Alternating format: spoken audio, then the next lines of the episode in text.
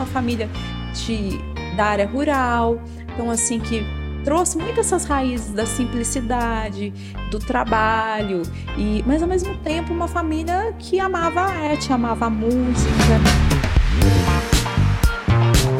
A classificação vocal soprano, mezzo-soprano, contralto, barítono, essa classificação ela é um pouco fluida quando a gente fala da música popular brasileira.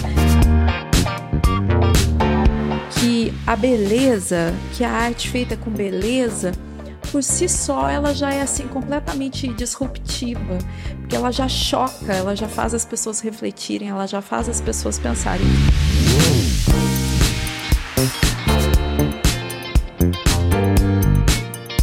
Muito bem, chegamos para mais um episódio do Café com Manteiga, todo mundo sorrindo, o make-off da história aqui, que foi o Ó do Borogodó, né? Por pouco não começava a história, tanto que a turma ri. Mas é isso, chegamos para mais uma quinta-feira. Espero que você esteja bem. Nós estamos bem, graças a Deus, principalmente porque você está chegando junto com a gente para mais esse episódio. E hoje nós temos aqui um papo muito gostoso, bem descontraído. Eu estou recebendo aqui a Jesuane Salvador. Ela é uma mineira, Poços Caldense, da nossa terra, é gente nossa. Ela é um monte de coisa, viu? Escritora, compositora, uh, que mais? Cantora, mestre em divulgação científica e cultural pela Unicamp e mais um bocadinho de coisa que ela vai contar para a gente aí no, no, no, nossa, no decorrer da nossa conversa aqui. Uma coisa que eu achei muito interessante aqui, gente, interessante não, que eu estou curioso, né? Mestre em divulgação científica, né? Eu quero saber exatamente o que é isso, né? Tá boa? Muito obrigada, viu, Marquinhos, pelo convite. Obrigado nós. Fico muito feliz de estar aqui batendo esse papo com você, com o Ildeu também. Então, assim, muito feliz realmente da gente estar aqui nesse momento com o pessoal que tá, que estiver acompanhando a gente. Então, obrigada mesmo pelo convite. O papo é nosso. Fala, Ildeu, grande homem. E aí? Ah, mais uma vez, uma felicidade muito grande estar aqui principalmente por um detalhe. Depois desse currículo que você leu da Jesuane, hum. eu resumiria isso tudo numa palavra só. Nós vamos conversar com uma estrela. Oh, Verdade. Meu Deus, aí eu já fico Tem muito mais coisa que nós vamos descobrir no decorrer da conversa. Que não puxei tudo, não, entendeu? Não, isso Deixei aí é ela currículo acadêmico. Nós estamos falando de capacidade artística. Ai, ai, ai. Ah. Aí a gente fica até com medo de não corresponder, né? É, eu, quando nós conversamos, eu perguntei para você antes, né? Em off, eu perguntei se você era pós-graduado, porque eu não sabia se você era da terra, né? Então você é daqui mesmo, né? Sou, sou Sua família terrinha. toda daqui. Morei fora, né? Morei em São Paulo, morei em Ribeirão, também durante o período do mestrado estive bastante em Campinas, mas sou aqui da terrinha, apaixonada pela, por essa terra linda que é Poços, né? Não tem como a gente. É difícil trocar, né? Porque Poços é uma cidade muito singular, muito bacana é para se legal. viver. Como diz um amigo meu, grande, meu amigo, grande, grande amigo N. Filipose, todo mundo que vai um dia volta. Né? É. Nem, que for, nem que for um bocadinho. É verdade. Né? José, é, Jesuane, se eu te chamar de Josiane, você me perdoa, Imagina, tá? Você me corrige. Mas muita gente me chama de aí, Josiane. Aí o Judeu estava falando do seu nome. Como é que é, É, na verdade, é, eu conheço a Jesuane há muito tempo. Já estivemos juntos em alguns projetos, inclusive no Cine Jazz, nós vamos falar aqui sobre isso também. Mas o nome Jesuane Salvador é um nome inspirador. Eu imaginei que fosse talvez até um pseudônimo, né, Jesuane? Pois é, você me perguntou, né, Ildeu? E não é a primeira pessoa que me pergunta, assim, se é um uhum. pseudônimo. Eu acho que muita gente até acha que é um pseudônimo, né? Eu achava o nome um pouquinho esquisito no começo, falava, meu Deus, que nome estranho, né? Assim, um nome que não tem jeito de passar muito, assim, você não notar, né? Que não é um e é único normal. também. Eu não conheço, eu não conheço outra Jesuane de Salvador. Você conhece, Marquinhos? Nem Jesuane. É, Salvador eu conheço. Salvador como sobrenome, sim, né? né? Uhum. Mas Jesuane. Ligado ao Jesuane, né? Pois é. Bem então. diferente. Mas aí depois, com o tempo, assim, com a afirmação de alguns valores de fé que foram ficando mais arraigados no meu coração, eu achei que, na verdade, assim, é um grande privilégio, uma honra carregar no meu nome, né? Essa mensagem tão linda de que Jesus salva, né? Porque querendo ou não, é essa mensagem, né, que meu nome acaba carregando. Então, Seu nome tem um significado tem um bastante significado, forte e bastante importante. Pois é. E é lindo, viu? Ah, eu fico feliz, fico feliz que você goste. Assim. Josiane, fala uma coisa para mim. Nós vamos começar falando com a Josiane, escritora. É, nós vamos falar com a compositora né? cantora, jornalista, por onde você quer começar? Né? Pois você escolhe, Marquinhos. Na verdade, acho que são áreas que acabam todas assim. A gente está falando, estava falando um pouquinho antes de comunicação, né? Uhum. Mas eu acho que são áreas, a comunicação, a arte, são áreas que são muito afins, né? Então, são áreas que vão meio que dialogando e foram dialogando ao longo da minha vida, assim. Então, não sei, talvez eu tenha começado a minha vida, a minha história, o meu interesse por todas as coisas pela escrita. Pela então, escrita. Então é... vamos começar por ela. vamos né? lá. Fica fácil assim, né, Diego? É, eu gostaria de voltar um pouco atrás. Que antes de escrever, eu queria saber como é que surgiu essa inspiração para ser, para seguir essa área, né? Como é que surgiu isso na sua vida? A de escritora? Não, não, de forma geral, como artista, como, como produtora, é, como é, com tudo isso que você faz de arte, aliás, seguindo a arte, como é que surgiu isso na sua vida? Com que idade que surgiu essa inspiração para você seguir a carreira? E Deus, se eu, se eu falo é um pouco até estranho, né? Porque é, quando eu volto na memória, ou mesmo nos meus registros de família, são os registros esquisitos, assim, porque são bem precoces. Tá mesmo. no DNA? tá no DNA. Minha família é uma família de artistas, né? Uma família de músicos e compositores. Então, assim, tive essa vivência da arte desde muito cedo, não só dos meus pais, mas o meu avô era violinista, e mas numa vivência que tem os dois parâmetros. Porque muitas vezes a gente associa a cultura e a arte, o acesso à cultura, ao poder aquisitivo, não é? Às vezes a gente tem essa associação que é muito Acha natural. Que só quem tem um poder aquisitivo elevado tem, é que tem acesso. acesso à arte. À exatamente, cultura. exatamente, Marquinhos. E assim, a minha história não, vem de uma família de, da área rural, então assim, que trouxe muito essas raízes da simplicidade, do trabalho, e mas ao mesmo tempo uma família que amava a arte, amava a música, amava é, a possibilidade assim de expressão através de coisas que nem sempre são tão naturais na maioria das famílias, né? Então desde muito criança era natural, ensaios, a presença de bailarinos, músicos, de escritores, gente assim que tinha arte enquanto profissão na minha casa, mesmo sendo uma casa de trabalhadores, pessoas simples. Eu venho de uma história bem simples. É, mas tem uma coisa também, né, Jesuane? É o dom. Não adianta você querer ser artista, você tem que ter o dom. E eu já vi você no palco. Ah, eu... Então, quer dizer, eu tenho a minha a opinião formada sobre a sua capacidade artística, que é um, um ponto fora da curva muito acima de todos aqueles que a gente conhece. E o Marquinhos te perguntou sobre é, o fato de escrever. Quando surgiu isso na sua, na sua vida? Então, o interesse pela escrita é, veio para mim de uma maneira absurdamente precoce mesmo. Assim, eu já fui para o prézinho alfabetizado, mas porque eu tinha muita vontade de ler eu tinha tanta vontade, né? Minha casa, minha mãe sempre é, lia historinhas, falava para a gente sobre, ah, agora me conta uma historinha. E eu ficava fascinado com aquela possibilidade, tanto que essa minha ideia, essa vivência infantil, acabou até se tornando um projeto que eu realizei no ano passado, que é de fazer as crianças se interessarem em escrever e a partir do desejo em escrever passarem a se interessar pela leitura. Então eu tinha muita vontade de escrever as historinhas que em casa a gente, ela me motivava a criar e tal. E assim eu fui, tinha uma, uma, uma prima que morava com a gente, ela foi me ensinando e tal. Então assim, muito menininha eu me apaixonei pela questão da escrita. Eu achava que eu ia escrever, que a minha arte seria essa, minha maneira de viver. Tanto que eu ainda falava, falava pro meu pai, né? Falava, ah, eu quero ser escritor. Ele falava, isso lá é trabalho para nós, a nossa vida, né? Porque não se pensava, né? Naquela época, ou mesmo no meu contexto ali, que a gente poderia viver escrevendo, coisa que hoje, assim, eu vivencio a maior parte da minha vida acaba sendo escrevendo. Então eu fui para o jornalismo e a música ela foi permeando de uma maneira natural. A gente fazia música em casa, saía para trabalhar fazendo música. Sem, eu não imaginava que ia ser profissional, mas era uma exigência do viver assim. A gente precisa fazer música é, é o, o, fazer da nossa casa, né? Mas não pensava que ia ser algo profissional. Então foram duas coisas que foram crescendo assim meio juntas e, e que eu acho que tem ligação, né? E quando você começou a escrever e até mesmo compor, você seguiu por um caminho. Que caminho que era esse, né? Você começou muito criança, naturalmente era algo mais infantilizado, né? Sim. Mas depois foi crescendo e tal. totalmente lúdico, assim, era o caminho de ler as historinhas no começo, né, e, e, tentar desvendar aquele universo da literatura, que eu acho que é muito importante as crianças terem acesso. Então, eu era apaixonada, assim, pelos livrinhos de história e tal, e depois eu estudei numa escola que a gente tinha liberdade de frequentar a biblioteca e tinha esse incentivo em frequentar a biblioteca e era aberto que a gente pegasse o livro que a gente se interessasse. Então eu uhum. lembro assim de no primeiro grau a gente ter acesso a, a livros de Shakespeare e eu achava que era muito chique a gente né, pegar aquelas coisas e falar, uau!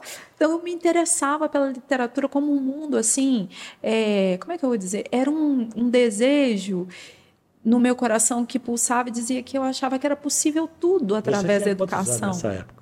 Ai.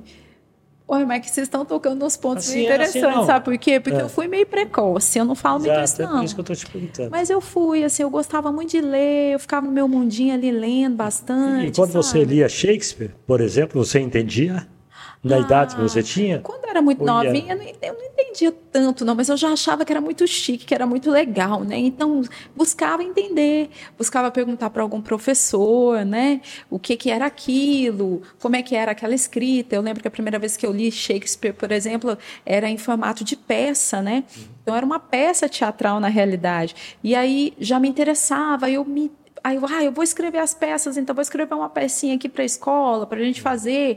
Então foram vivências que, apesar de não ter toda a compreensão, elas me influenciaram, óbvio, né? Porque eu via que existia essa possibilidade. Possibilidade de se escrever um texto teatral, possibilidade né, de se pensar num texto que poderia ser depois usado em formato de filme para o uhum. cinema. Muito apaixonada pelo cinema também. Então, eram coisas que eu acho que vêm da vivência familiar, porque as pessoas em casa gostavam muito né, dessas coisas, apesar de ser uma família humilde, é o que eu volto a dizer. A, a gente tem esse pensamento né, que a cultura ela é muitas vezes é, fica restrita a, a, uma parcela da população, o que acaba sendo verdade, porque nem todo mundo tem acesso, mas a gente tinha esse desejo, é, pulsava essa vontade, né? É, mas aquilo que você falou também, né, Jesus? Você veio de uma família que te influenciou muito. Sim, com certeza. E eu achei interessante você falar que quando era bem jovem, você se interessava com qualquer criança pelas literaturas infantis e ao mesmo tempo você ia ler Shakespeare, talvez Camões, os Lusíadas, não sei. Então, ou seja, ou seja, naquele momento você se interessava em dar um passo além daquela literatura infantil ficava só basicamente ali no mundo ali daquela, daquela formação daquela época, né? É, agora, Jesuane, e desde pequena também você já tinha o dom de já pisar no palco, de ver os holofotes? Então, assim, é engraçado, por exemplo, eu acho que tudo vem muito desse incentivo. Olha o papel que a gente tem na vida das crianças, às vezes, sem nem se dar conta, né? Mas, por exemplo, eu lia essas, esses dois universos porque eu tinha liberdade de fazer isso. Né? Eu fui aluna da escola Dom Bosco, que é uma escola que é maravilhosa. Sim. E a gente tinha uma aula de leitura, era uma aula de biblioteca. A gente passava, acho que, uma, uma hora ou duas horas dentro da biblioteca, tendo acesso a um monte de livros. Shakespeare por exemplo, eu me interessei porque era um livro imenso, de uma capa super diferente. E eu falei, meu Deus, eu posso pegar isso aqui? Pode. Então houve essa liberdade, eu me interessei porque era diferente. Mas a formação também e o crescimento vai muito disso, de você ter essa liberdade e esse poder. É, eu acho que nós talvez tenhamos estudado no pré-primário e no primário em épocas diferentes. eu tenho mais tempo de estrada do que você. Mas eu me lembro muito bem, não sei se você teve essa oportunidade, de estudar latim estudar francês. Olha que chique, na escola. eu não tive essa oportunidade. Escola, Legal, escola pública, tá? Sim. Deixando bem claro. E saber que a gente é capaz e aprender num momento que você tem até mais facilidade para aprender. É, exatamente, porque né? criança, né, a nossa mente está lá absorvendo tudo que é possível. E né? hoje a, Nossa, eu dei uma viajada. O que, o que, nós, o que nós vivemos hoje, a tecnologia que nós temos hoje, isso está tá assim para a criança, né? É. Está tudo entregue. Tudo à disposição. Pois é, mas aí tem aquilo que a gente estava meio que aqui em off falando, né? Tá tudo à nossa disposição, muito mais fácil, mais fácil. mas ao mesmo tempo tem que haver, acho que assim, um incentivo, um direcionamento. Um filtro.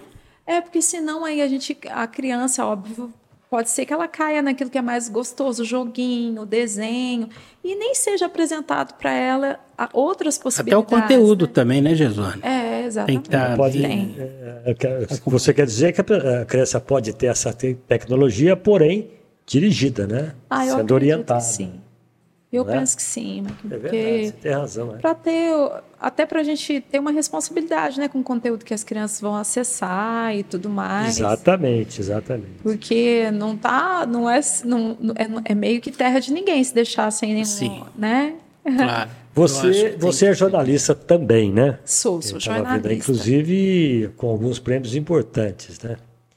Pois é, acabei conseguindo ganhar alguns prêmios aí na área em função de ser jornalista, né? Eu acho que a escrita ajudou bastante nesse sentido também. E, e que, que prêmios foram esses? Até porque a gente comentava aqui, você é uma jornalista meio que segmentada, né? É, eu acabei assim, em função desse prazer que eu vi na, na cultura e também na ciência, porque me, me agrada muito na né? divulgação científica, é, um, é algo que me fascina demais. Eu acabei segmentando meu trabalho para essas áreas mas é, eu, as minhas premiações foram nessa essa escrita que permeia um pouco a literatura e no jornalismo mais documental. Eu ganhei um prêmio Itaú Cultural, né, na área de cinema, com uhum. um texto, um roteiro que acabou se tornando vários curta-metragens que foram produzidos por vários cineastas de todo o Brasil, uhum. uma coisa que foi um, um trabalho bem bacana, assim. É bacana você ver algo que você criou, né? Ser adaptado por outra pessoa, porque aí é outra, outra coisa completamente diferente, né? Outra leitura. Não é mais seu. Você botou no mundo, não é mais seu, né? E é uma homenagem ao autor, né? Ah, para mim eu fiquei muito feliz, assim. E, ver, né, aquela quantidade tão diferente de produções a partir de, da interpretação, que eu acho que é super bacana, como a subjetividade das pessoas é diferente. Às vezes você lê uma coisa, eu vou entender de uma maneira, você de outra, ele de outra, né? E isso foi bem bacana observar durante esse prêmio, porque foi um prêmio que, a partir do meu texto, vários. Quando foi o prêmio, Jesus? Ah, já faz um tempo, eu não me lembro assim, uhum. a, a, a, data exata, mas eu sei que esses filmes ainda estão por aí, é, é fácil de acessar. O trabalho vencedor Vocês estão no chama... YouTube? Então, dá, para acessar pelo YouTube, no próprio, no, no, próprio acervo de tal cultural. Meu texto se chamava Amor Subjetivo, é, Substantivo Feminino. E, e aí, a partir desse texto, foram criados vários filminhos, assim. Então, é interessante ver né, essa diferença. Eu ganhei também esse participante de uma exposição coletiva é, retratando o universo aqui da nossa cultura popular daqui de Poços. Uhum. É, eu ganhei uma premiação através do África em Nós, que foi um projeto do museu. Qual? África em Nós, uhum. um projeto do Museu Afro Brasil que registrou assim a, as faces da, da, influência afro na cultura brasileira, né, em diversos aspectos. Então, esse foi um prêmio fotográfico como jornalista, né, e fiz Foi um trabalho fotográfico, então? Foi um trabalho fotográfico, deu. Fotografando e... aqui a nossa cultura popular, a nossa Sim. congada aqui de Poços. Congada, Folia de Reis e outras é, mais, né? E aí foi uma exposição que foi, um, um projeto que foi encabeçado pelo Tal Cultural, mas teve a curadoria do Walter Firmo, que é um grande fotógrafo brasileiro, super premiado e tal. E ele escolheu assim trabalhos não só nacionais, tinha alguns trabalhos internacionais também de pessoas que retrataram né, essa influência afro na vida brasileira na vida das pessoas e tal. Então poderia dizer, né, Marquinhos, uhum. que a Jesuana é uma artista completa, né? Sim. olha por, por Não, já mais coisa por aí. Pela literatura, pela, é. pela música, pela, música, pela fotografia. Pela, pela só no começo da caminhada. E outras coisitas mais que vem. Aí eu estava vendo aqui, é, na música, por exemplo, você é considerada uma, uma sumineira de primeira na música, né? Uma voz assim, bem uma grande voz, a voz respeitada, né? É, e, é ruim a gente falar assim, né? Assim, ah, eu, em que segmento? eu gosto muito do jazz, gosto muito da música brasileira, assim, que me influencia.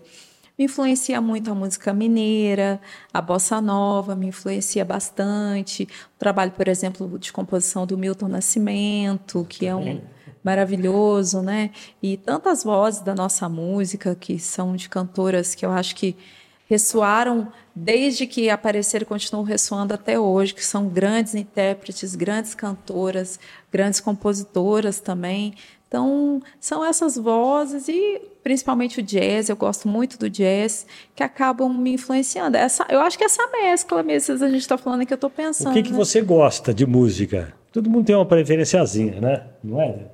Claro. O que, que você gosta? O que, que eu gosto? Porque eu sei que você é eclética, né? Pelo, pelo jeito que você está falando aí, né? Ah, eu gosto, eu gosto de samba. Vou falar algum, alguns intérpretes. Eu gosto de Clara Nunes. Eu gosto muito da Joyce, que é uma cantora brasileira Sim. que nem é, você, você conhece, né? Que canta bossa nova, Sim. música brasileira, compositora também maravilhosa. Eu gosto muito da Rosa Passos, que é uma cantora e compositora brasileira, brasileira também, assim, que tem um trabalho incrível. É, gosto muito do Tom Jobim, que está aniversariando, né? É. Então a gente está aí num, num período bacana para falar a respeito da obra desse gênio da nossa música, na minha opinião. Mas gosto também dos compositores como Nelson Cavaquinho, Lupicínio, todos esses compositores assim da nossa música, meio, eu sou meio, meio antiga. Assim, bem clássico, né? Não, não, é questão de ser antiga, não. Até, até cai bem numa pergunta que eu quero, numa pergunta que eu quero fazer a você, que é assim, já que você, é, é, eu vejo aí que você tem um, um não é focada, numa, não é segmentada, pelo menos, né? Você tem aí o teu trabalho forte em cima do jazz, né, que você está dizendo. Então. Mas a, quando você falou sou meio antiga, não é, não, eu acho que não é por aí, porque existe música que, que você pode eternizar. Né? E essa Existe Clara citou. Nunes, que você, você citou Clara Nunes aí, Sim, não foi? Sim, maravilhosa. Então, né? se você tocar Clara Nunes hoje, todo mundo sabe o que, que é que está acontecendo. É, Talvez a geração mais nova não, mas as pessoas sabem do que a gente está falando. Então, eu quero que você faça essa comparação, mas, assim, sinceramente, é, faça essa, essa relação, não sei se você vai me entender, do que foi a música, vamos dizer, essa antiguinha que você está falando aí, e o que nós temos de atual hoje, na nossa música popular brasileira, principalmente, que, é, na minha opinião, eu não sou músico, tá? Mas trabalho com música, então eu sei ouvir. Se eu disser que eu entendo de música, não. Mas eu sei ouvir música, eu sei assim, o que é bom, o que é. Né? Como é que você faz essa, essa relação do que tem hoje no mercado da música popular brasileira com o da época de Clara Nunes e outros mais aí? Qual é a tua opinião com relação a isso? Eu acho que a gente está vivendo um momento muito diferente né, uma mudança muito grande. E, e, o que tem sido produzido em relação à indústria fonográfica no nosso país, assim, tem refletido isso. Eu entrevistei recentemente, né, o Chico Lopes, que é um escritor, Lopes, escritor. maravilhoso, e ele estava comentando, ele, ele fe, teve uma fala muito bacana falando a respeito da beleza. E ele falou assim que ele acredita que a beleza, que a arte feita com beleza, por si só ela já é assim completamente disruptiva, porque ela já choca, ela já faz as pessoas refletirem, ela já faz as pessoas pensarem que ele no trabalho dele, ele não quer ser chiclete, ele falou isso, né? Eu não quero ser chiclete, porque esse chiclete você mastiga agora, amanhã já não tem mais é, sabor, né? Então eu quero ser algo que, mesmo que, que não perdure. tenha sucesso, porque o sucesso também a gente podia conversar bastante só sobre isso, né? O que, que é de fato sucesso? O que, que é sucesso? Acho que tudo parte dessa pergunta. Porque às vezes a gente tem uma dimensão do que é sucesso olhando números, né? Não sei quantos mil seguidores. Hoje em uhum. dia a gente está se pautando muito em relação a isso, né? Quantos mil acessos, milhões de acessos. Então isso é sucesso. Mas depende muito da, do filtro que a gente utiliza na nossa vida para medir o que é sucesso. Né? O que você quer da sua vida, que, aonde você quer chegar, o que você quer com o teu trabalho como que você quer atingir as pessoas, o que você quer deixar enquanto missão o pessoal, né? Então acho que a gente tem sempre teve a música de consumo rápido, isso não é algo que é só de agora.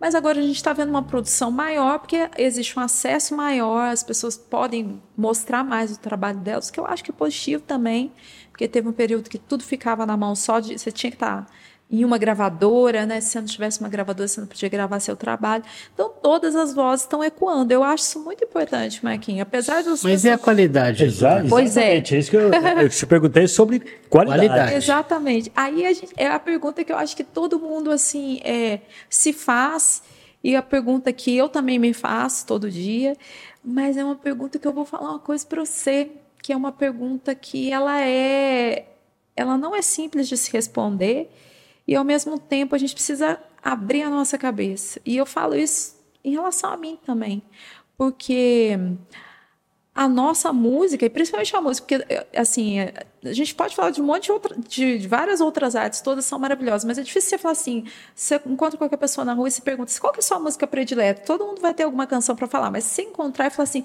qual que é o seu, a sua peça de teatro predileta? Não vai ser tão fácil as pessoas te responderem essa pergunta. É que o acesso à música é maior do que a, o acesso ao teatro. Né? Exatamente, né? e, e a todas as artes. Então é a arte que a gente não adianta, a gente tem que falar. É a arte que mais fala com as pessoas. Se ela é a que mais fala com as pessoas, obviamente que eu acredito que ela é a que vai mais refletir também a sociedade. Então, se a gente tem uma música que a gente pode dizer, ah, essa qualidade é ruim. A rima é pobre, é pobre de harmonia, né? Que seriam os acordes. Aliás, existe algumas músicas aí que eu entendo, sinceramente, que elas podiam ser descartadas, porque ela não tem conteúdo nenhum. E aí você estava falando, Gesone, sobre sucesso. É, eu acho que o sucesso vai muito do empreendedor, do, daquele que promove a música, do promotor da música, independente da qualidade dela. Eu acho que você está cheio de dedos para falar que hoje nós temos uma qualidade coisa... inferior que as músicas anteriores. Mas eu vou dizer uma coisa para você, o Deus que me transformou. Eu tô falando isso assim com muita verdade, não é com demagogia nem com medo. Eu escrevi, né, o meu mestrado foi a respeito da Elza Soares. E Elza Soares rachou a minha cuca. E eu vou te dizer por quê ela passou por todos, todos esses períodos. Eu, eu, eu, desculpe, mas eu acho a Elza Soares maravilhosa. Pois é, e ela é uma cantora que ela, nossa, ela te, teve uma carreira, uma das carreiras mais longínquas da história da nossa música brasileira. Então ela passou pela bossa nova, ela passou pelo samba canção, ela passou por absolutamente tudo. Explodiu depois de idosa com um trabalho que é a Mulher do Fim do Mundo. E assim, depois disso veio gravando um monte de, de discos em que ela tinha canções e que ela falava palavrões. Que a gente poderia hoje é, falar, uau, mas o que aconteceu? Caiu a qualidade do trabalho da Elsa? Mas é esse é o ponto que eu, que eu acho que é importante a gente avaliar. A música ela tem refletido esse, esse pulsar da sociedade. Então, acho que o que, que é qualidade também é outra coisa para discutir. Qualidade a partir dos nossos, das nossas vivências. Nossos conceitos, né? É, e da vivência do outro né? Então tem essa questão também, se o outro se reflete, se re, reflete a, a, história dele, a vida dele. Não adianta a gente colocar, por exemplo, colocar Mozart para um, uma pessoa que a realidade dela, o contexto da, da realidade dela. Mas você colocar Djavan também é bacana. Que é muito bacana, só que eu não entendo certas letras. Ele fala, né, que muita gente não entende. Mas eu, eu acho que também é bacana que ela ouça um rap que retrata a realidade dela e que isso também motive ela a, a exprimir o que ela pensa, a arte através disso. Se contexto, eu não ve... hoje eu não vejo que existe o maior e o menor, sabe? Eu não consigo ver assim, mas eu acredito que a gente tem uma produção que reflete a nossa sociedade, que é uma sociedade pulsante de, de vozes divergentes, assim, vozes, não vou nem dizer divergentes porque é, é, uma palavra ruim, mas de vozes diferentes. São muitas vozes. Então, mas se né? você pegar, por exemplo, o funk, o rap, é, são coisas segmentadas, né? Muito segmentadas. Bem segmentadas. Se você pegar o samba, por exemplo, uma música romântica, por exemplo, vamos voltar já que nós estamos falando de antigos, se você pegar lá, que era considerado brega, o Amado Batista. Amado Batista. Se você pegar lá o José Augusto, Reginaldo uhum. Românticos, né? Quem é? Reginaldo, Reginaldo Rossi. Reginaldo Rossi. Entendeu? É, são músicas que não são muito segmentadas. Todo mundo gosta, uhum. todo mundo ouve, todo mundo entende, né? Mas eu acho que a gente tava, por exemplo, a gente falou do funk. Tudo isso eu vou dizer para você, gente, que eu passei por um processo, porque assim, a minha imersão durante esse mestrado me, desconstruiu, assim desconstruiu o que eu pensava, assim, também, sabe? Porque eu, eu falei assim, gente, eu tô tendo preconceitos aqui e ali, eu, que, que eu fui vendo, não posso, tem que ser desconstruída. E é, é, nesse processo, por exemplo, eu falando a respeito de divulgação científica e tal, a gente teve na época das vacinas aquele funk que, que era o funk que falava do vem pro Butantan, não era uma coisa é, assim. Negócio mais ou menos assim. É, que falava sobre a vacina e tal, que teve uma repercussão absurda e que incentivou uma parcela jovem da população a falar a respeito de vacina, a falar a respeito de vacinação, a pensar a respeito do tema. Então, é um segmento musical que fala com, a população, com a população jovem. É que, é, exatamente, população jovem. E, e, é, e aí é o seguinte, é que eles a, a, foram felizes aí, na minha modesta opinião, é que eles pegaram um negócio que estava no tema, momento, né? é o, o tema, né? Uhum. E a batida do funk é, a letra eu não acho lá coisa maravilhosa, mas a batida do funk, é, eu gosto da batida do funk. É, nossa, é maravilhosa. Dá vontade de dançar. não, não, tem, não tem, não tem. Dali é. eu acho que só algumas do samba, né? É verdade. É isso. Bom, nós você falou ainda há pouco do, do, do, do, do Itaú Cultura. Você foi vencedor nacional do Itaú Cultura, né? Na história, com história do cinema, é, o que mais? É, curadoria de documentários, né? Acho que você citou também e fala-se também em Milagre de Santa Luzia. Você pode falar um bocadinho, porque esse foi um tema, né?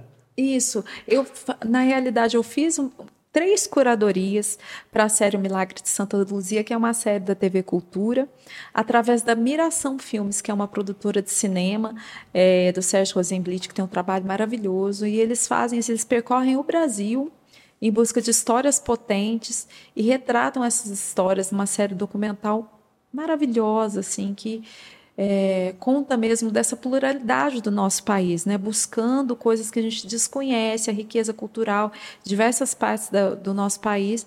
E aí, através de um músico, é, um amigo músico de São Paulo, que a gente já tinha feito bastante trocas na área da música, né, trabalhos e tal, ele me indicou o meu trabalho na área de pesquisa em relação à cultura popular. E aí o Sérgio veio para cá e produziu três documentários que eu fiz essa curadoria, né, falando a respeito da cultura popular, de como é pulsante isso aqui na nossa cidade. E esses documentários acabaram então entrando na programação da TV Cultura e de vez em quando alguém me manda uma mensagem que entrou na programação novamente, assim, foram trabalhos que me deram muita alegria também participar deles, porque são trabalhos muito bonitos. Aí me remete a um outro tema que se chama mosaicos. Exato. Ou mosaico que é exatamente essa pluralidade, essa diversificação da, você estava falando da música, mas também da cultura, não é isso? Isso, isso mesmo, exatamente. E eu queria que você falasse um pouco desse projeto Mosaico.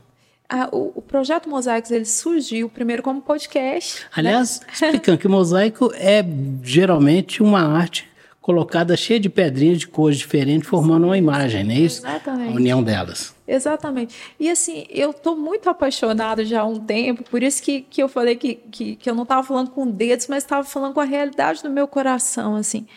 Eu estou muito apaixonada por esse quadro que é esse mosaico da nossa cultura brasileira, em que não existe nada que é maior, que brilhe mais ou que seja menor, mas que tudo tem o seu lugar, assim, que tudo é bacana. Então esse projeto ele surgiu lá na Unicamp no formato de um podcast primeiro, em que eu entrevistava algumas pessoas que eu julgava assim que precisavam ter história de vida retratadas e que muitas vezes a gente pesquisava a respeito dessas pessoas, a gente achava artigos que alguém escreveu e tal, mas raramente a gente achava a própria pessoa falando do trabalho dela. E aí a gente fez por um período durante a Unicamp, depois ficou no coração. E aí eu pensei em produzir e trazer essa ideia para o audiovisual. Né, gente... E aonde que a gente encontra essa Parece que na TV Pós também está sendo exibido. Isso, está sendo exibido com uma parceria na TV Pós, né, com o querido Guedes lá. Então a gente está tendo, durante ao longo é, da semana de 22 de janeiro a 27 de janeiro a exibição do, do, do que aconteceu em janeiro passado. Né? É. Isso, exatamente. Então, durante esse período, a TV Pós teve essa parceria e realizou a exibição. Mas vai ficar lá arquivado para ser assistido, né? Sim, e depois também o canal Postos Curte em Casa, da Secretaria de Municipal de Cultura, também tá, disponibilizou esse material que todas as pessoas podem assistir, já está no são, ar. São quantos episódios? São seis episódios cada um trazendo uma personalidade da nossa cultura e eu busquei assim personalidades daqui da nossa cidade. Você lembra de alguém das? Lembro Sim. de todos. Hugo Pontes. Hugo Pontes, que é nosso escritor, poeta visual que é reconhecido não só nacionalmente, mas internacionalmente, né? Hugo tem trabalhos publicados no mundo inteiro. Então, uma pessoa que precisava falar a respeito da história de vida dele, e ele é super. É difícil a gente ter essa abertura, ter essa, essa oportunidade de falar com o Hugo, né? Uma pessoa maravilhosa, mas está sempre trabalhando muito. Então foi muito bacana conhecer um pouco mais da história de vida dele. Chico Lopes, que é Chico é nosso Lopes. escritor também daqui, também trabalho super reconhecido, não só aqui, mas nacionalmente, né? ganhador de um prêmio Jabuti. Uhum. Também a gente falou com a Giza Carvalho, Giza. que é nossa querida bailarina, diretora, filha do Jax, filha do filha do Jax. Quer dizer, amada. filha do Jax não é o que credibiliza, porque eu adoro o Jax, mas a arte dela é maravilhosa, né? Ela é maravilhosa, mas assim, ela nesse episódio que, em que a gente bateu o papo, eu deu, ela falou muito do pai, sabe? Ah, é? Falou muito de como assim essa herança familiar é tão importante na o legado dele é espetacular. Né? Dela, é, é, se a gente for falar do Jacques, a gente vai ficar um é. capítulo é. inteiro. Tem que fazer um episódio só para ele. Só né? para ele, porque Exato. é um ser humano à parte, assim, né? Maravilhoso mesmo. E, e ela, o Odair muitas histórias. Tá Odair Camilo, escritor também, jornalista, que faz parte da história da comunicação da nossa cidade, né? É. A Lúcia Vera Lima, que é bailarina, é, também atriz ativista né, pelos direitos dos negros, presidente do Chico Rei. Então, ela deu uma entrevista muito bacana, falando justamente sobre isso, a, o quanto é importante a, a, as pessoas se verem refletidas, sabe? Então, foi muito bacana. Faltou uma pessoa dessa nesse projeto mosaico aí, mano. É. Jesuano Salvador. Ah! é verdade. Ah, mas eu queria é falar das outras pessoas. É verdade. Eu queria que você continuasse falando, mas eu falei assim, gente. incluído aí, na verdade. É, se incluir. Né? Ah, eu não me acho. acho que, ah, fico feliz. Eu também não acho que eu estou nesse nível, não. Eles estão, eles são maravilhosos. E o Teresiano também. Ah, o Teresiano, o Terê, teve com a gente aqui. Terê, querido. Faz tempo que eu não vejo. E o Terê sabe da história de todo mundo, né? E raramente ele fala da dele. Todo mundo né? e da, da, e cidade. Da cidade né? Ele sabe tudo. Eu falei, Tereza, você precisa me dar uma entrevista. Ele falou assim, ah, eu, eu fico meio com dedos para falar de mim e tal, né? Que é, um, assim, tem, é de, um, de uma generosidade, uma humildade, né? E é sabe tudo, Excepcional. Né? É. Guarda datas como ninguém. Absurdamente, é verdade. Quem mais está nesse projeto? Nós contamos até agora quatro? nós contamos já no, foi, foi, o Chico, o Odair, o Chico Lopes, o Odair Camilo, Hugo, Hugo Pontes. Pontes, a Lúcia Vera, a Giza e o Teresiano. Então nós fechamos o ciclo é. aqui, né? Mas Conforme eu, eu disse, faltou a Jesuane Salvador. Ah, aí. meu Deus, não. deixa eu ter uma trajetória igual a deles aí. Ô, Josi, fala com Não, já estão tentando fazer um pouquinho disso aqui, né, ah, Marquinhos? Ah, feliz. Vai, Marquinhos. Olha, o roteiro, né? Você é roteirista, você é, dirige, né? Você fotografa. O que, que você gosta de fazer, afinal? Assim, o que, que você dá preferência? Ou está tudo ali no você sabe, quem que eu, eu comecei aqui a, a, dar entrevista sobre esse projeto, meu intuito era falar do projeto e a gente acaba falando da gente, é, né? Mas é, mas é isso, a intenção é essa. Né? E aí eu acabei pensando a respeito de mim, porque a gente vai fazendo as coisas assim na loucura do cotidiano, você não fica pensando muito é. a respeito de si, né? É. Aí eu comecei a pensar, nossa, gente, quem faz tudo não faz nada direito. Eu não, mas não foi isso que eu quis dizer, tá? Não, mas eu sei não. que não, mas eu fiquei pensando, nossa, é muita coisa às vezes que, que a gente se mete a fazer, mas eu acho que eu tenho curiosidade pelas pessoas. Assim, eu tenho, gente. Eu tenho uma curiosidade, uma paixão assim mesmo, sabe, pela vida, pelo ser humano, por compreender assim essa nossa trajetória aqui. Estamos aqui, então eu quero, eu tenho essa fome assim de entender é, o que dá sentido à nossa vida, sabe? E aí nisso tudo acaba me inspirando de alguma maneira. Às vezes eu escrevo um roteiro. Então você põe tudo numa prateleira só, Todos esses dons têm o mesmo peso, é isso? O mesmo peso, deu totalmente. Escrever, o cantar. Porque eu não sei produzir. muitas vezes como vai se manifestar assim. É um negócio meio doido. Às vezes eu vejo uma situação na rua, me vem uma canção ou às vezes eu ouço algo que alguém falou, mesmo que seja uma informação solta, me vem uma ideia de um roteiro, ou de um poema, ou a vontade de registrar, falar assim, nossa, essa história é maravilhosa, a gente precisa ouvir mais desse ser humano. Aí eu quero fazer um documentário. Não sei, eu vou assim, meio, meio doida, assim, vendo que Tem um outro projeto sabe? seu muito interessante também, Jesus, mas interessantíssimo, nós já tocamos nele aqui rapidamente, mas lá a gente vê todo o seu potencial. Depois eu queria fazer uma outra pergunta complementar, que é o Cine Jazz. É, querido Cine Jazz, né? Que é lindo espetáculo, é, né? Ah, modéstia à parte, você, também faz parte, né? Eu deu de, dessa ideia. Quem sou eu, Josuane? Não, faço. Eu era, eu era o da plateia do, ali da frente, mas é um projeto fantástico você contar a história do cinema através das músicas que permeiam as obras né, cinematográficas, não é isso? É isso. Junto mesmo. com a Carol Afonso, né? Junto com a Carol Afonso, com o Guedes também ajudando a gente. O maestro. Né? O maestro Juliano Barreto. Juliano Barreto. Uma orquestra formada por músicos maravilhosos também, assim, cada um, um mais incrível que o outro, arranjos do Otávio Coetier. Então, assim, e a Giza está nesse projeto também. A Giza. Ela é coreógrafa do projeto, faz a preparação de corpo do projeto. A gente tem atores tem, é assim, é um grupo grande de pessoas. Então, um projeto feito a várias mãos, na realidade, né?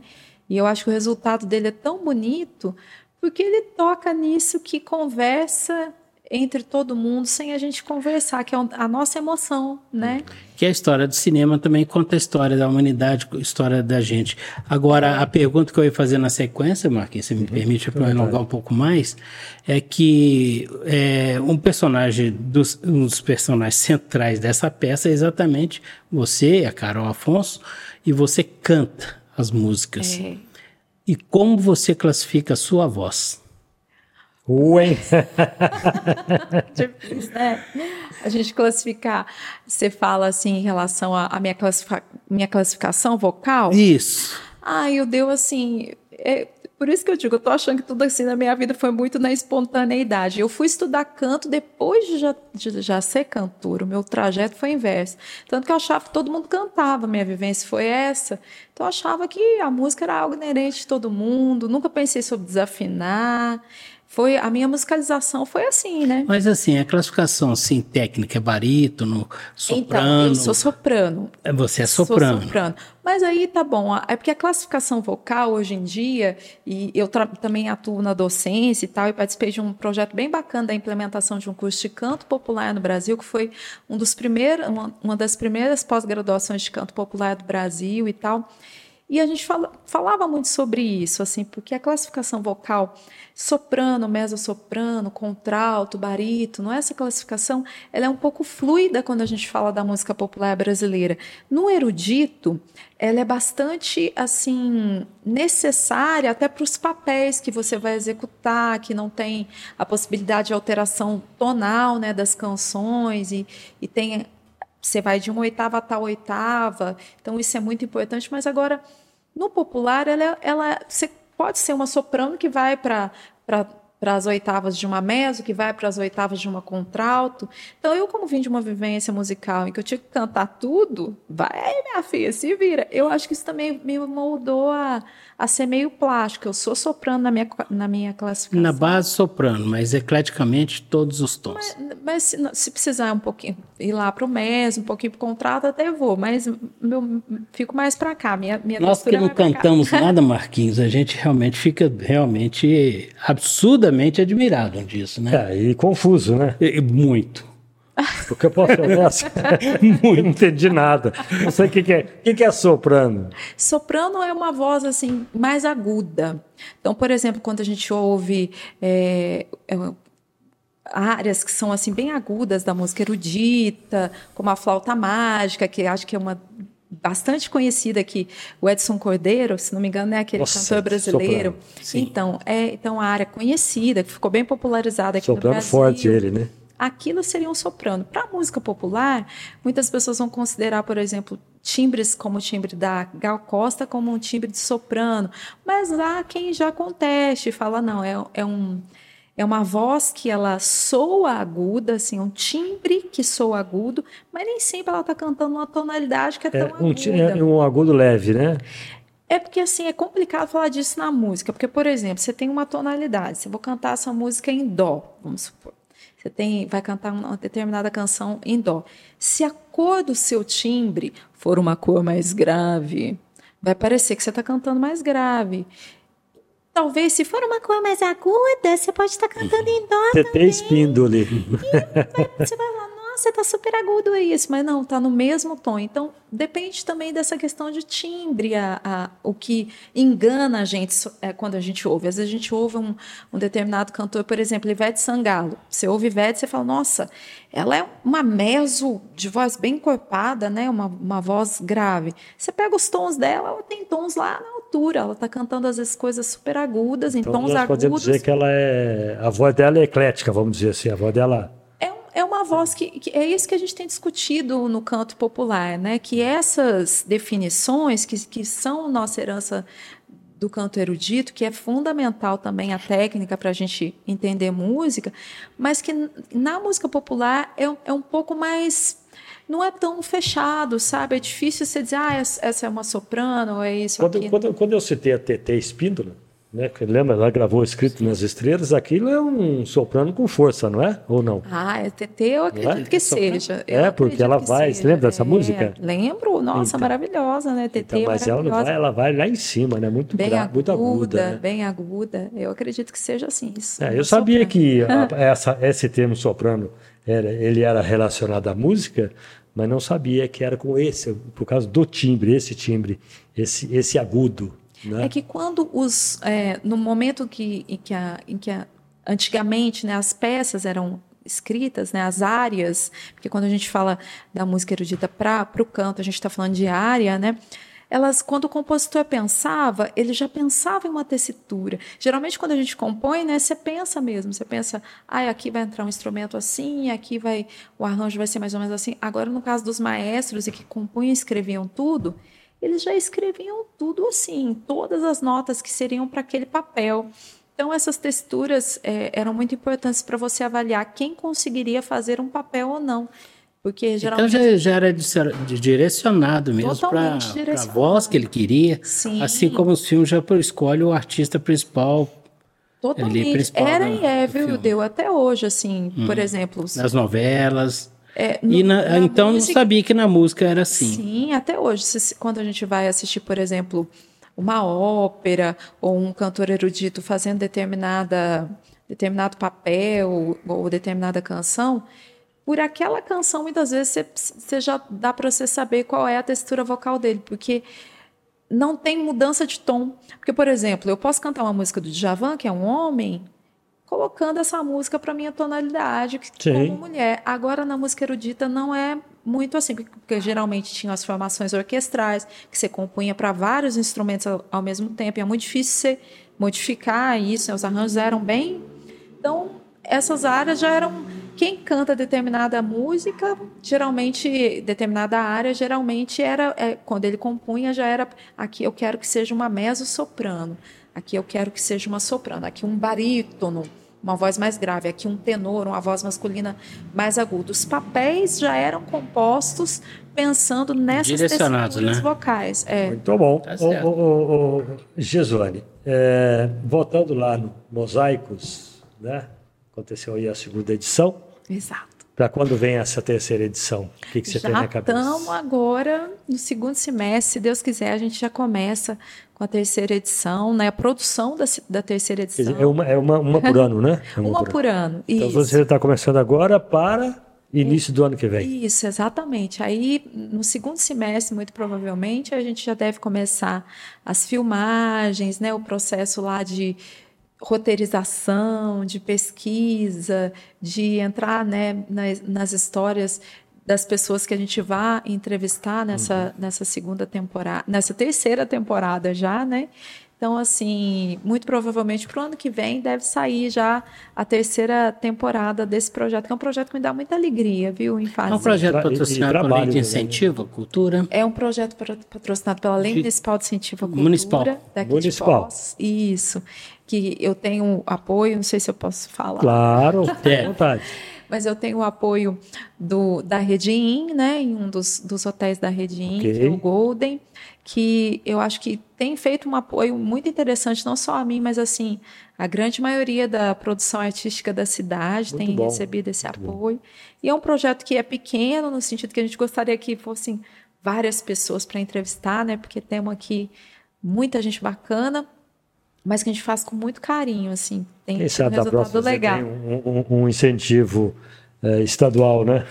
Pois é, São incentivos diferentes, o estadual, o federal, um é sobre o ISSQN, que é o municipal. Isso. O estadual é o ISS, né, Circulação de Mercadoria, ICMS. ICMS, isso é. mesmo. Então, quer dizer, e o outro é sobre o imposto de renda, se Isso, exatamente. Mas são projetos que podem andar é, lado a lado, né, Jesuane? Podem, assim. claro que sim. Assim, Ele pode vir numa edição já de um outro tipo de, de apoio e sustentação de da cultura, né? Podem, claro que sim. Assim, acho que a gente meio que trabalha na medida. O coração é grande, você quer fazer muita coisa, né? Uhum. Mas você trabalha na medida que, que você vai conseguindo executar.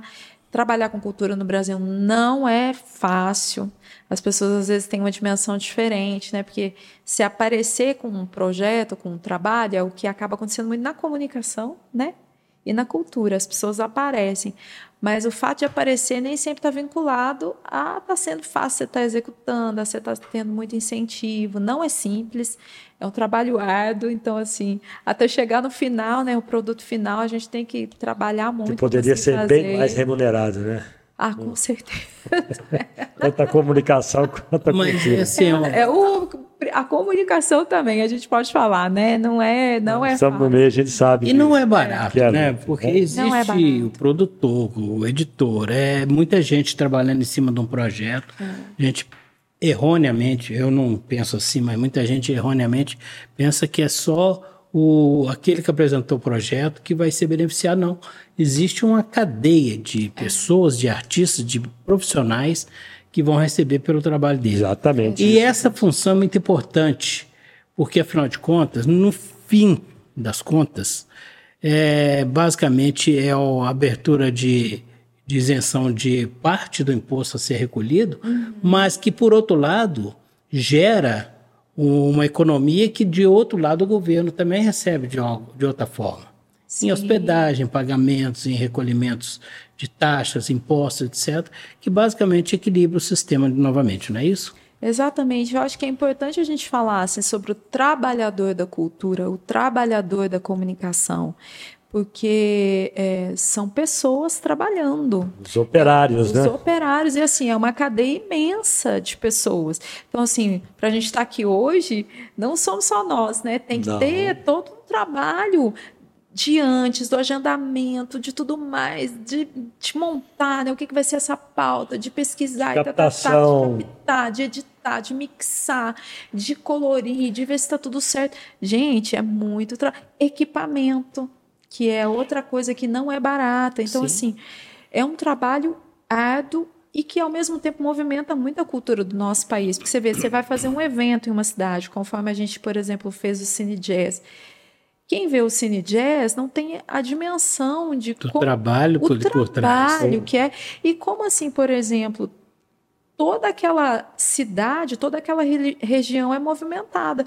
Porque você tem desde a pessoa que está vendendo pipoca até as pessoas que estão ali junto com a gente na montagem, ou mesmo as pessoas, as cidades, as pessoas estão gerando, estão é, fazendo o lanche que a gente vai é, comer, as pessoas que você contratam assim. Hospedagem, é tudo. Muita coisa. Deslocamento. O pessoal da limpeza depois da festa, então, né? Final das contas, se volta, volta essa verba de uma outra forma, mas de uma forma que privilegiou principalmente o trabalho intelectual. Exatamente. E eu acho que é tão estranho. Sabe uma coisa que eu vou falar aqui agora? Por que será que existe esse pensamento é, assim que desvincula o trabalho do artista do trabalho? A gente precisa acabar com isso. É, mas na época da pandemia isso foi um pouco desmistificado, porque é. com a paralisação devido à pandemia, nós notamos claramente a falta que faz esse trabalho na é. vida do ser humano, não é isso? Não só para quem executa, como também para quem acompanha. Perfeitamente. É, exatamente. A gente é. precisa, né? Nosso, o ser humano é um ser tem a questão do sentimento, subjetividade também, né? Então a gente precisa da arte. É verdade. É certo. Jesone, nós deixamos de, de perguntar algo, você gostaria de acrescentar algo que de repente nós não tocamos no assunto? Só queria agradecer muito, agradecer pelo espaço, dizer assim que vocês estão mais que de parabéns. Eu já ficava assim namorando aqui esse espaço, que eu achei que nossa, que O espaço bacana. aqui é nosso, viu? Inclusive seu, por Ai, isso que, que você está aqui. Fico feliz demais. Eu já tinha assistido outros episódios, então assim, parabéns para você. Assistindo. Ah, vou continuar, já sou fã. E dizer que quem quiser conhecer, né, a série, Mosaicos, ela tá lá no canal da Isso. Secretaria Municipal de Cultura, que é o Poços Curte em Casa. Uhum. Então, as pessoas que quiserem acompanhar, tanto esses seis episódios quanto os seis episódios que foram produzidos no ano passado, é possível encontrar lá nesse canal. E essa é a segunda edição.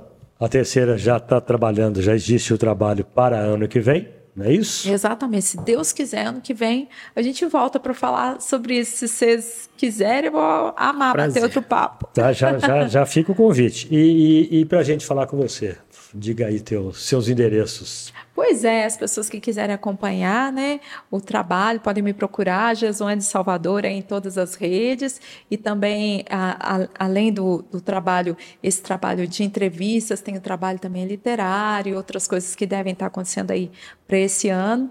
Então, sigo aí à disposição de todo mundo nas redes sociais.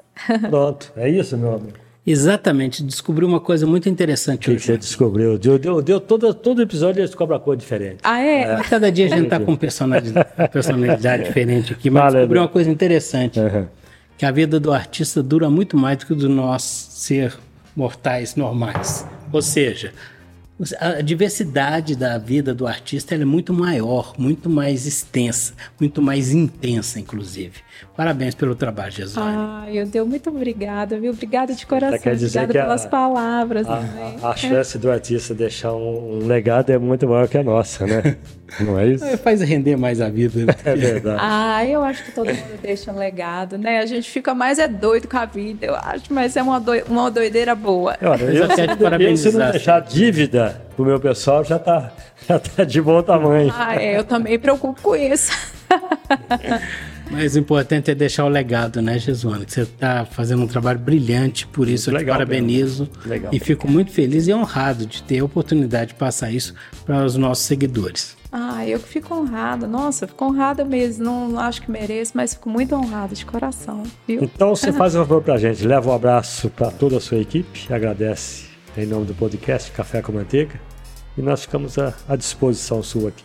Tá eu bom? que agradeço, gente. Muito obrigada. Obrigada a todos que estiverem assistindo a gente também. Então tá bom. Essa moça bonita aí é a Jesuane Salvador. Vamos lá. Mineira pós-caldense, né? Escritora, compositora. Primeiro é compositora, depois, depois cantora, né? Eu sei lá, como eu te disse, Mike, acho que tá tudo meio junto. Meio assim, junto, né? Então é. vamos lá. Escritora, compositora, cantora e mestre em divulgação científica e cultural pela Unicamp. Isso. Né? Aí tem mais, hein? O roteirista. É... Astronauta não, né? É? Fotogra fotografia. Astronauta também não. Astronauta não. Meu Deus. Vamos aguardar a próxima edição, Ainda quem não, sabe, né? né? Ainda não. É, quer dizer, para danar. Desane, muito obrigado, viu? Um grande abraço para você, tá? Obrigada de coração, viu, gente? Obrigada. Pronto, obrigado. Obrigado, Marquinhos, mais uma vez. Obrigado, Joano, pela presença, por transferir para a gente tanta cultura. Muito obrigado pela sua presença. Lucão, brigadão, viu? E é você que ficou com a gente mais esse episódio aqui, ó. Na próxima quinta-feira nós vamos trazer um episódio legal de novo, tá bom? Estamos aí à disposição em todos os canais, né? Para você bater o Café com Manteiga Podcast, você vai achar a gente com certeza. E um detalhe, hein? Café com manteiga é bom para garganta, não é, Jesus? É muito bom, já dizia minha avó. Tá vendo? um forte abraço, fica em paz, vai na fé e até a próxima. You.